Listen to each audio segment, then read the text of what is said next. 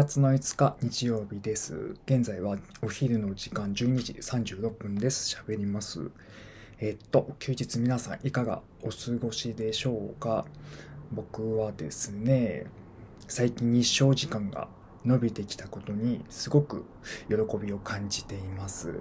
夕方の時間もね、17時半、夕方の5時半とかになっても、まだ外が明るいなっていうところに、こう春の訪れを感じるというか、ウキウキとした気分でいます。先日、えっと、あれですね、立春を、えー、暦の上では立春を迎えまして、えー、いよいよ本当に春に向かっていくのかなという気持ちでいます。で、最近は仕事がちょっと繁忙期を迎えていて世話しなく働いています。でも、その中でも睡眠時間はしっかりとりたいなというふうに思っていて、仕事から帰ってきて、えっと、遅くても11時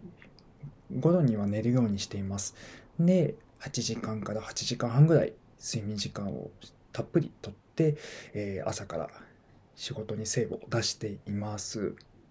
デジタルデトックスもまあぼちぼちちょっと頑張っていて、できる限りこう自分の生活を、今の自分の生活を大切にするように心がけています。うん、できない時も 多いんですけれども、そんな感じです。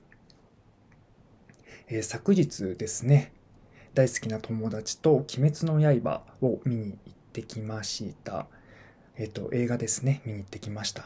前編がこう新しいものっていうわけではなくて、えっ、と、テレビアニメの遊郭編の、え、最後の2話を、えっ、と、まあ、映画館で、あ、最後の2話と、次へ始まる、えー、刀鍛冶の里編という、えー、エピソードの1話目を3つこうまとめたような、えー、と映画でした。でテレビで見たものだからこう話の流れっていうのはわかるんですけどもやっぱり絵がこう綺麗になっていたりだとか音声の迫力も違いますよね。それからあの何、て言うんだろうな大きなスクリーンで見るっていうのはすごくいいことだなと改めて思いました家でもあまり映像を見ることがテレビを見ることがないのであの久々に長時間あのの映像を見たなっていう印象があります。あっさいことしか言えてないんだけれども。映画館は本当に時々聞くと本当にいいなと思います。なんだろうな。映画を見ている間すごくこういろんなところに視野がうるさいな。クラクションが。いろんなところにこう集中してこう目がいったりこう耳をそば立てたりするのですごく疲れるんだけれどもあの心地のいい、え、疲れ方ができたなというふうに思っています。で最近最近の話ばっかりなんだけどね。えっと、えっとね、えっと、ドラマをちょっと見ていて、えっと、2016年に逃げるが恥だが民になるという、あの、逃げ恥をドラマでやっていたんですけれども、それをね、またアマプラで見ています。で、僕このドラマが本当に好きで、えっと、主演の星野源さんと、あとは、えっ、と、楽器、荒垣結衣さんが、こう、契約夫婦役で、えっ、と、出演をしているんだけれども、まあ、ざっくりね、その、二人のお話が、まあ、あの、主なんだけれども、それを取り巻く環境にですね、いろんな、あの、なんかメッセージがあって、なんだろうな、社会にかけられた様々な呪いとか、えーと、そのさまざまな人のそれぞれの悩みをとこうどう付き合っていけばいいのかっていうようなところをすごく考えさせられます自分が悩んだ時にこのドラマを見れば何かしらこうヒントを得られるというか解決策解決への道口あの道がこう見つかるような気がしますで、今、昨今いろんなニュースがありますよね。えーと、政府に対するこう強い怒りみたいのを僕は感じていてもちろん同性婚を認めないとか、えー、性的マイノリティセクシャルマイノリティの方々への心ない言葉それからえっ、ー、とあれですね、えーと、保育園の保育士さんの配置があまりにもこう理にかなっていないというかあのないがしろにされているなという子育ての側面、えー、まあ、女性の件もコラボの件もありますよね。もう本当にいろいろな問題がたくさんありますけれどもあの自分が困っている時どうすればいいのかそれを解決するための知恵だったりとか本当に困っているのは誰なのかを見極める洞察力っていうのがあの今の自分社会に試されているなっていうような気がしています。でそういうものをに対してどうあの立ち向かっていけばいいというかどういうふうなアプローチをしていけばいいのかっていうのを逃げ恥を見ているとこう何かしらこう伝わってくるというかエッセンスをあのどうすればいいのかなっていう何かしらのエッセンスを感じ取れるのかなって思って見ていました。ね、皆さんもぜひ、えっ、ー、とお時間があればもう一回2回、3回と見てみてはいかがでしょうか。えー、っと、他にもね、いろいろ喋りたいことがあるんだけど、今日は手短にしたいと思っています。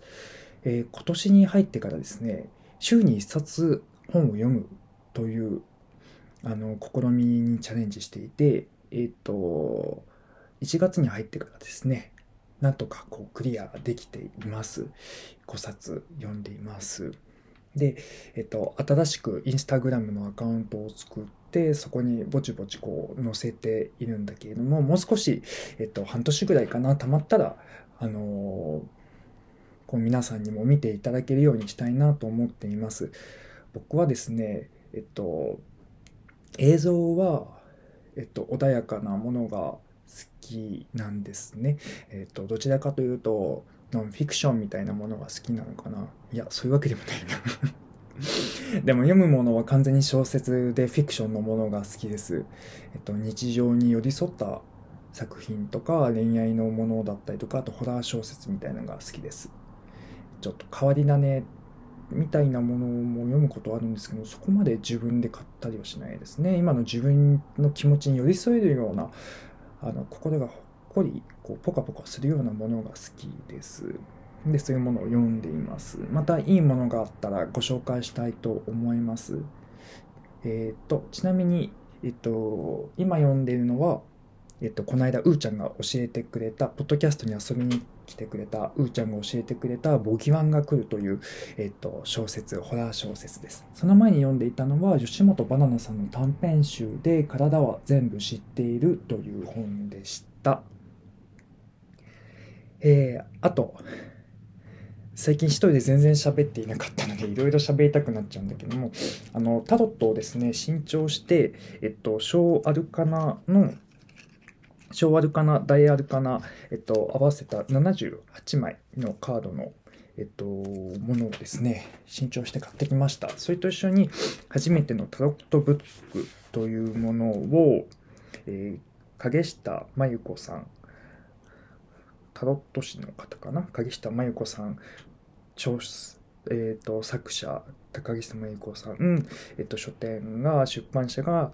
えっと長岡書店かな？ものをちょっと買ってきまして、これを見ながらぼちぼち勉強をしています。タロットの勉強をしています。えっと、自分が困った時の道しるべだったりとか、誰かが困った時の道しるべ、あくまで一つの指針としてこう提示できるようになりたいなっていうふうに思っています。えっと、ヨガはね、最近ちゃんと通えてないんですよ。仕事が忙しくてっていうのもあるし、あとはね、寒くてちょっとスタジオに行くのに億劫になっちゃってるところもありますね。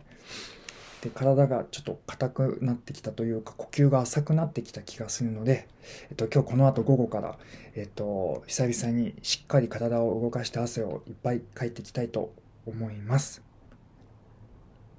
で最後、えー、明日は満月です。明日の満月スノームーンと呼ばれているようです。え、僕は満月に弱いので無理はしないというふうに決めています。皆さんもどうか無理はせずに月曜日ですしねぼちぼちぼちぼち頑張っていきましょう楽しいことは今日何も言えませんでしたが今日の僕の、え最近の僕の、えーと、とお話でしたはいではさようなら